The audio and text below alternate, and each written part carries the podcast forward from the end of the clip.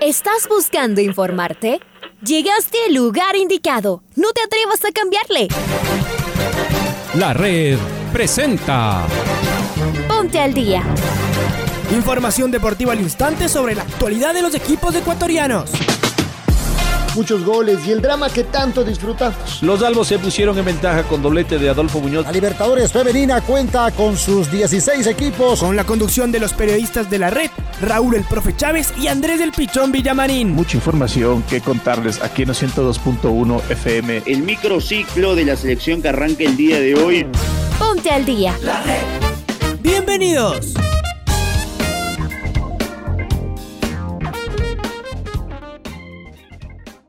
Chile y Uruguay dividieron honores en Cuba. Uruguay volvió a convertir un gol luego de 443 minutos. La selección ecuatoriana de fútbol aterrizó ya en Goiânia. César Farías espera contar con su goleador para enfrentar a Uruguay. Toda Bolivia espera por Martins y seis equipos aseguraron ya su clasificación a los octavos de final de la Eurocopa 2020. Es momento de escuchar a Alfonso Lazo Ayala con el editorial del día. Hoy hay fútbol del que más nos gusta en nuestro país. Por las semifinales de la Supercopa de Ecuador juegan Liga y Delfín en el Atahualpa, mientras que Barcelona enfrentará el 9 de octubre en el Chucho Benítez. En el camino ya se quedaron sorpresivamente Emelec e Independiente del Valle.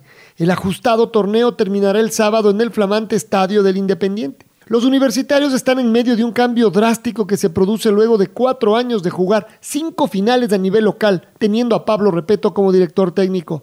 Además, todavía no tiene nuevo entrenador, así que es una verdadera incertidumbre cuál va a ser su actitud de cara a este torneo, que entrega una estrella oficial para su escudo. No es poco. Además, podría producirse la repetición de la última final en nuestro fútbol. Albos y Canarios frente a frente. Hoy estaremos a través de la red desde antes de las 16.30. Por otra parte, el sábado comienza uno de los eventos deportivos más grandes del mundo.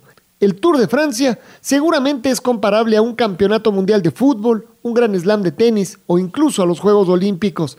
Es la competencia de ciclismo más importante de la historia. Allí estará Richard Carapaz, que partirá como uno de los favoritos. El tricolor dejó buenas sensaciones en su debut del año pasado en el Tour, cuando fue gregario del colombiano Egan Bernal, quien lo había ganado en el 2019. Richard terminó dando un gran espectáculo, atacando en las últimas etapas de montaña y cediendo la victoria a su compañero Michel Kwiatkowski luego de una etapa fantástica. Estuvo cerquita de quedarse con el Mailot a puntos rojos de Rey de la Montaña. Hoy Richard es uno de los dos líderes de Lineos Grenadiers que pone un poderosísimo equipo para intentar vestirle de amarillo en París. Aquí en la red estaremos día a día con los detalles del Tour francés imperdible.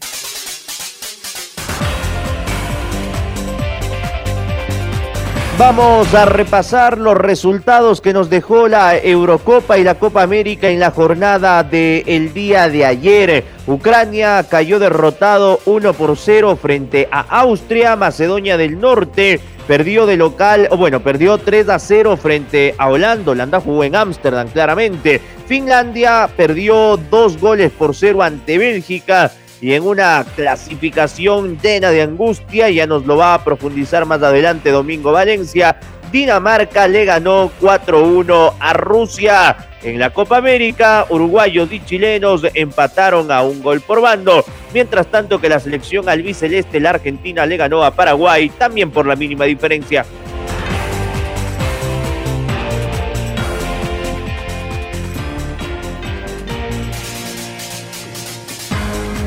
Justamente estamos con nuestro compañero Pablo Kim, porque Chile empató 1-1 con Uruguay y sumó 5 puntos en la tabla del grupo A. El equipo de Martín Lazarte puso un pie en cuartos de final de la Copa América que se juega en Brasil. Pablito, buen día. Hola, ¿qué tal compañeros? ¿Cómo les va? Aquí está la información de la selección chilena. Chile empató 1-1 con Uruguay en Cuyabá.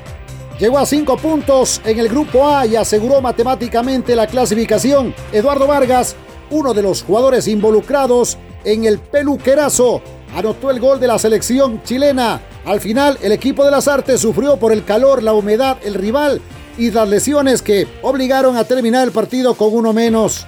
Lazarte volvió a cambiar el esquema, tres en el fondo para hacerle frente a la temible dupla de Luis Suárez y Edinson Cavani, cinco volantes más Eduardo Vargas y Ben Brenenton en ataque. Cuidar la pelota y no regalar la cancha era lo que había trazado como plan Lazarte para enfrentar a la selección uruguaya. El gol de Chile hizo crecer al equipo araucano. Los mejores pasajes en Cuyabá, aunque tampoco para volverse locos en el tema que tiene que ver con la recuperación futbolística de la selección chilena. Las lesiones en Chile. En el primer tiempo, Guillermo Maripán, después Vargas y Vidal y finalmente Eric Pulgar. Todos debieron salir del compromiso que Chile empató 1 a 1 con la selección uruguaya. Hasta aquí la información de Chile y el partido frente a los charrúas en el marco de la Copa América Brasil 2021. Compañeros, ustedes con más información.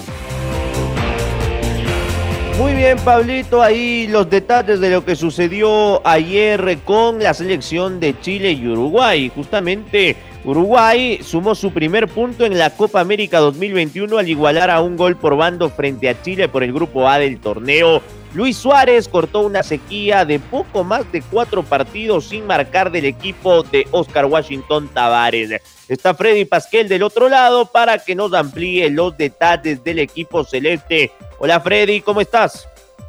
A los 66 minutos de juego entre Uruguay y Chile en el estadio Arena Pantanal, se cortó la sequía de goles del elenco dirigido por el maestro Oscar Washington Tavares, entre duelos de Copa América y eliminatorias. Tras un centro de Torres desde la derecha, Matías Vecino la bajó de cabeza dentro del área y el pistolero Suárez anticipó a Arturo Vidal para anotar la paridad en el marcador. Con este tanto, los uruguayos suman un punto después de su estreno con derrota frente a la Argentina hace 443 minutos que los charrúas no lograban festejar un grito de gol. La última vez había sido ante Colombia en la ciudad de Barranquilla, con aquel recordado gol de Darwin Núñez que sentenció la victoria 2 a 0 de Uruguay en tierra cafetera. Desde aquel tanto convertido habían pasado duelos por eliminatorias ante Paraguay y Venezuela y además la derrota frente a la selección argentina. En la próxima fecha, el día jueves, los uruguayos enfrentarán al último del grupo, Bolivia, tratando de cerrar su clasificación a los cuartos de final del torneo continental. Esta es la información del equipo uruguayo que sumó su primera unidad en el torneo continental. Vuelvo con ustedes compañeros. Muy buenos días. Buen día Freddy. La selección argentina ganó por la mínima y es líder del grupo A. Se clasificó a los cuartos de final de la Copa América de Brasil. El conjunto de Lionel Scaloni con varias modificaciones a empresas Ángel Di María y Sergio Agüero como titulares, se impuso 1-0 a Paraguay por la tercera fecha en el Manega Rincha de Brasilia y se metió en la próxima instancia del certamen continental. Albiceleste dominó de entrada, avisó con chances de Alejandro el Papu Gómez y de Sergio Agüero. Y a los nueve minutos abrió el marcador. Ángel Di María asistió al Papu y picó la pelota por encima de Anthony Silva para poner 1-0. El equipo de Scaloni se impuso por la mínima, el líder del grupo A con 7 puntos y aseguró su lugar en los cuartos de final de la Copa América. Ahora quedará libre en la cuarta jornada y cerrará la fase de grupos enfrentando a Bolivia el lunes 28 de junio en el Arena Pantanal de Cuyaba. Y vamos a seguir con el desarrollo de este grupo B que se llevó a efecto en la jornada de lunes. La selección de Bolivia fue la que descansó y tendrá que esperar a la cuarta fecha de este grupo. El DT de la selección del altiplano, César Farías, espera el visto bueno de los médicos de la Conmebol para que su goleador Marcelo Moreno Martins pueda jugar frente a Uruguay. El goleador dio positivo para COVID-19 hace 10 días y se encuentra aislado. Está Lucho Quiroz del otro lado, quien nos amplía la información. Luchito, ¿cómo te va? ¿Qué tal Andrés y Raúl? Un gusto saludarles. La selección boliviana de fútbol enfrenta este jueves a su similar de Uruguay a partir de las 16 horas. El técnico de la escuadra del altiplano, César Farías, espera el visto bueno de la comisión médica de la Colmebol para saber que su goleador Marcelo Moreno Martins, Henry Vaca y Luis Jaquín puedan ser habilitados ya que ellos cumplieron con sus 10 días de cuarentena por estar contagiados de COVID. De ser así, podría contar con ellos para este encuentro. Un gusto saludarles.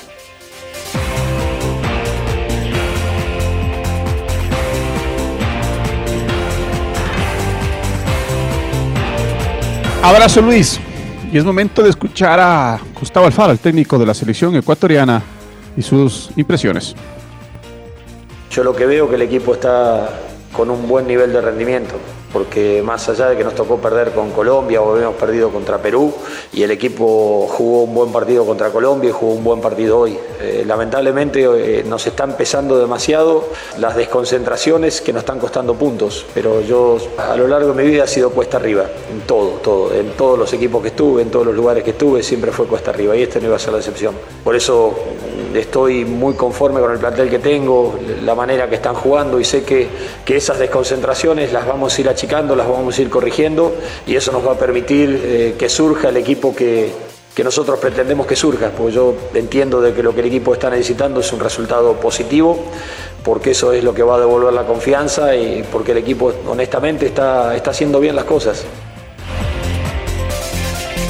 Escuchábamos a Gustavo Alfaro y el rival eh, del equipo de Alfaro es el elenco de este hombre a quien lo escuchamos, Ricardo el Tigre Gareca, seleccionador de fútbol del elenco peruano y sus impresiones del momento que atraviesa el albirroja luego de haberle ganado a Colombia 2 por 1 el pasado domingo. Los muchachos es un equipo que reacciona ante situaciones adversas. Eh, y eso nos da una determinada tranquilidad. Futbolísticamente mejoramos en algunas cosas, eh, de sin lugar a duda tenemos que seguir mejorando más, pero quiero felicitarlos a ellos porque es un grupo de jugadores que, que siempre permanentemente están tratando de superarse y sobre todo ante la adversidad.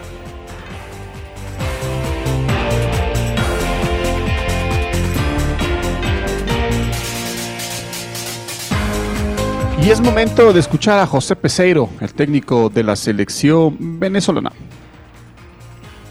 Podemos soñar, claro, por eso peleamos por ese partido, por eso cuando está 1-1 mm, ponemos risco no, no, corner y sufrimos 2-1, por eso estamos competiendo. Antes quería decir que no tengo palabras para decir que la admiración que tenía por esos muchachos la forma que algunos jugaron para la primera vez en equipo nacional. Algunos nunca pensarían llegar aquí. Están aquí y mostrando una capacidad de sacrificio, de, de ganas, de, de, pelear, de defender la camiseta de Benetinto y del pueblo venezolano, que a mí me emociona, muchas veces me emociona. Y está mostrando también que tiene cualidad. Seguimos con el grupo A y luego de escuchar al DT de la Vino Tinto José Peseiro es momento de ir con el eh, candidato a ganar la Copa América, con el anfitrión, con la selección de Brasil, el hombre del Flamengo, Everton Ribeiro. Habla al respecto de la actualidad del elenco que dirige Tite.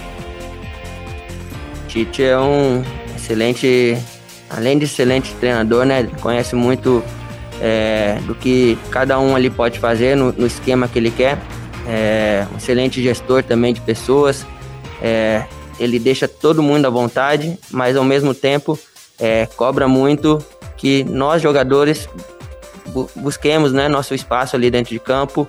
É, ele quer que todo mundo busque a titularidade, é, que ninguém esteja acomodado de estar na seleção.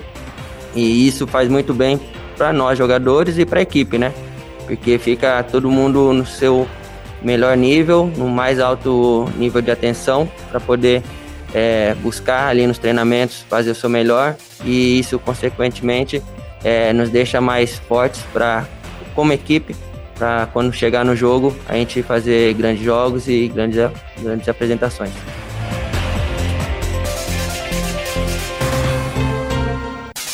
Y es momento de escuchar a Byron Palacios, el delantero del Nacional, que es puntero de la Serie B. Ayer conversó con el programa Jornadas Deportivas. Sí, la verdad que, hay un grupo increíble. Este, lo de que no puedan inscribir jugadores, yo, yo llegué tarde, yo cuando llegué ya no estaban, pero sí me enteré después que habían unos chicos que habían contratado, que habían traído, pero lastimosamente no, no nos podían inscribir por, por temas del club, que, la verdad que ahora no nos, no nos compete a nosotros, pero, pero sí que fue una pena porque habían chicos que, que con buenas condiciones que, seguramente ahora nos, nos siguiendo, pero, pero recalcar que hay un grupo este, que sí es cierto que es muy joven, que es muy corto, que 18, pero, pero eso no nos quita las ganas, la ilusión de, estar peleando ahí arriba. Y como ustedes lo ven, estamos ahí dando peleas. Y es, cierto que el campeonato es súper largo, falta totalmente 18 fechas más, pero bueno, 20. Pero, pero este grupo está para grandes cosas, entonces es lo importante, es lo, lo que nos hemos propuesto todos los chicos que, estamos acá cuando nos avisaron que, no se pueden escribir jugadores, que, que estamos los que estamos. Y, y bien, el, grupo lo, tomó de la mejor manera. Eh, sabemos que es una oportunidad para, nosotros estar en un club grande que, que nos permite este, jugar, que nos permite este, soñar. Y bueno, nosotros tenemos que demostrar eso en la cancha. Dejamos la Serie B del fútbol ecuatoriano y nos metemos en la Supercopa. Esta tarde a las 17, Liga Deportiva Universitaria enfrenta a un viejo conocido, el Delfín. Y Liga dio a conocer la nómina de convocados por Gabriel Dinoya para el partido de esta tarde. Adrián Gavarini, Lenin Ayoví son los arqueros y Edan Minda. Jordi Alcíbar, Luis Amarilla, Luis Caicedo, Moisés Corozo, Cristian Cruz, Josep Espinosa, Sebastián González, uno de los chicos, Franklin Guerra, Johan Julio, Nilson Angulo, Adolfo Muñoz, Anderson Ordóñez, Ezequiel Piovi, Yorcaev Reasco, Lucas Villarruel, Matías Unino, Vidi Arce, Luis Ayala, Juan Cruz Caprov y el Choclo Quintero son los convocados para el partido de esta semifinal frente al conjunto cetáceo. Dinoya parará en el Estadio Olímpico Atahualpa. Un esquema de cuatro hombres en el fondo, tres mediocampistas en zona de interior, un enganche y dos ofensivos. El número telefónico 4312.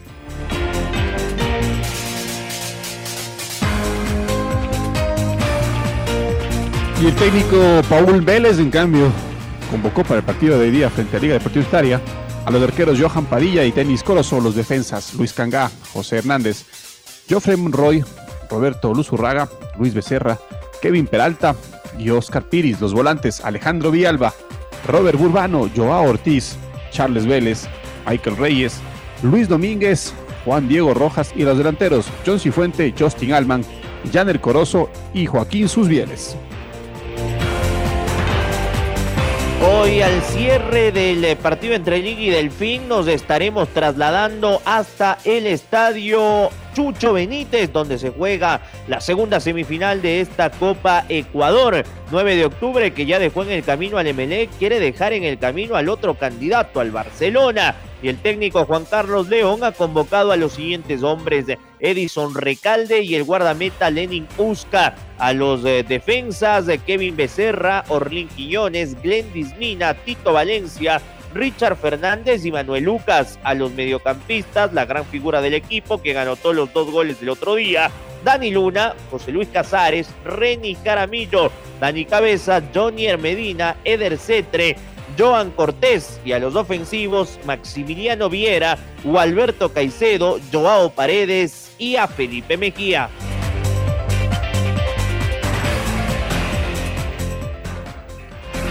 Y los convocados de Barcelona para el día de hoy, enfrentarse el 9 de octubre, son los arqueros Javier Burray, Víctor Mendoza y Álvaro Preciado.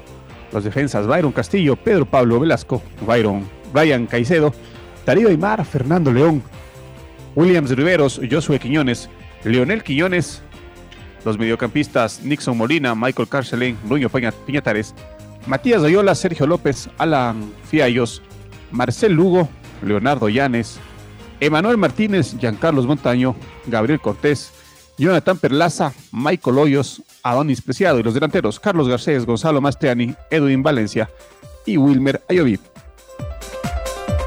Dejamos Supercopa y nos metemos en Eurocopa. Seis selecciones aseguraron su clasificación a los octavos de final de la Euro. Hoy se podrían asegurar su presencia dos equipos más. Voy contigo, Domingo. Nos amplía la información nuestro compañero Domingo Valencia Lazo. Hola, Domi, ¿cómo estás? Hola, compañeros, ¿cómo les va? En el grupo A, después de la victoria de Italia 1 a 0 ante Gales y 3 a 1 de Suiza sobre Turquía en la última fecha, los italianos conquistaron el grupo, mientras que los galeses sumaron 4 y fueron segundos. Suiza también terminó con 4 pero menos 1 y tendrá que esperar la definición de las otras zonas para saber si se clasifica o no como uno de los mejores terceros. En el grupo B, Bélgica le ganó 2 a 0 a Finlandia y Dinamarca superó 4 a 1 a Rusia en la última fecha. Bélgica terminó primero con 9 de 9, Dinamarca segundo con 3 más 1, Finlandia terminó con 3 menos 2 y Rusia con 3 menos 5. Los finlandeses tendrán que esperar para saber si avanzan o no. En la zona C, Países Bajos le ganó 3 a 0 a Macedonia del Norte y Austria se impuso 1 a 0 a Ucrania. Países Bajos se quedó con la zona, también con 9 de 9, Austria fue segundo con 6, Ucrania tercero con 3 y Macedonia del Norte último con 0. Los ucranianos esperarán para saber si clasifican o no. Esta tarde a las 14 horas, República Checa enfrentará a Inglaterra y Croacia se verá las caras con Escocia por la zona D. Los checos y los ingleses tienen 4 puntos, mientras que los croatas y los escoceses tienen solo uno.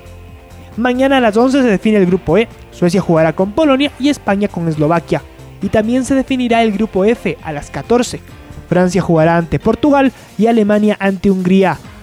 Informó para el Noticiero al Día Domingo Valencia. Compañeros, volvemos con ustedes de Estudios Centrales. Abrazo, abrazo Domingo, muchísimas gracias por tu información y es momento de escuchar a al Chito Vera, el peleador ecuatoriano que el fin de semana ganó en el UFC. Fueron seis meses de preparación, fueron seis meses de trabajo y realmente a veces que quieres acabar la pelea, ¿no? Yo soy un, finalizador, pero a veces simplemente el, oponente es duro, ¿no? Estuvo varias veces semi noqueado y se supo recuperar, entonces mantuve la disciplina, mantuve la, la compostura que es lo más importante y pues si no lo finalizas, pues tienes que estar preparado para tres rounds duros y, y así fue, ¿no? Lo corté, le pegué bastante, pero a veces son esas las peleas que te hacen mejorar, te hacen más fuerte y pues contento con la victoria y me voy para arriba. Muy bien, el eh, Chito Vera, rapidito y en el cierre presentamos el gol del recuerdo. El gol del recuerdo.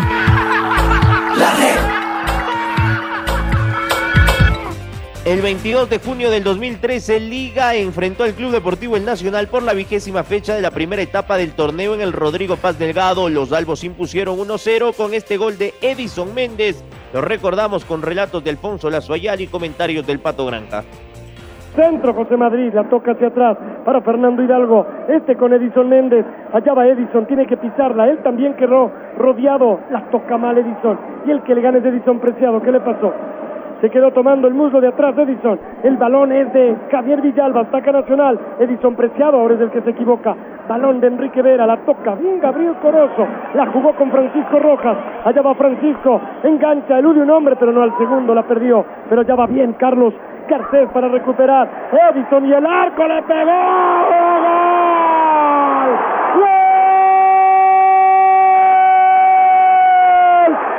Edison Méndez, qué golazo, se acaba de mandar Edison, la luz estaba apagada nomás, ya hizo clic y entonces recibió en tres cuartos de cancha, dio tres pasos, esa es Liga Deportiva Universitaria, será la camiseta entonces la que juega cuando todavía habían sombras, cuando el fútbol no aparecía, todas las ganas, Edison Méndez, ¿no? Uno dice, siempre se puede tener un crack a la mano, ese es Edison, que no se le acabe nunca el fútbol, qué golazo, se mandó la luz de Liga, que ahora está ganando 1 a 0 en el clásico al Club Deportivo Nacional, que ahora ya está en la punta, al menos por ahora en su cancha con los suyos, 1 a 0, golazo de Edison, acá la número 8 es la que festeja el factor que hace la diferencia, ¿no? Este jugador en el que siempre confiar y en aquel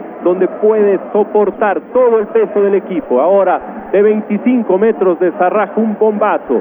Hay que seguir intentándolo, Bonar, hay que seguir participando, siga volando.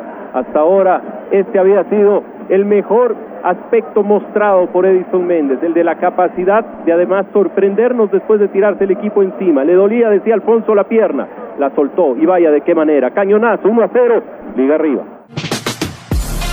Ahora ya estás al día junto a nosotros. La red presentó. Ponte al día. Informativo completo sobre la actualidad del fútbol que más nos gusta, en donde estés y a la hora que tú quieras. Quédate conectado con nosotros en las redes de la red. Síguenos como arroba la red Ecuador y no te pierdas los detalles del deporte minuto a minuto. Escúchanos en vivo en TuneIn y en los 102.1 FM en Quito. ¡Te esperamos!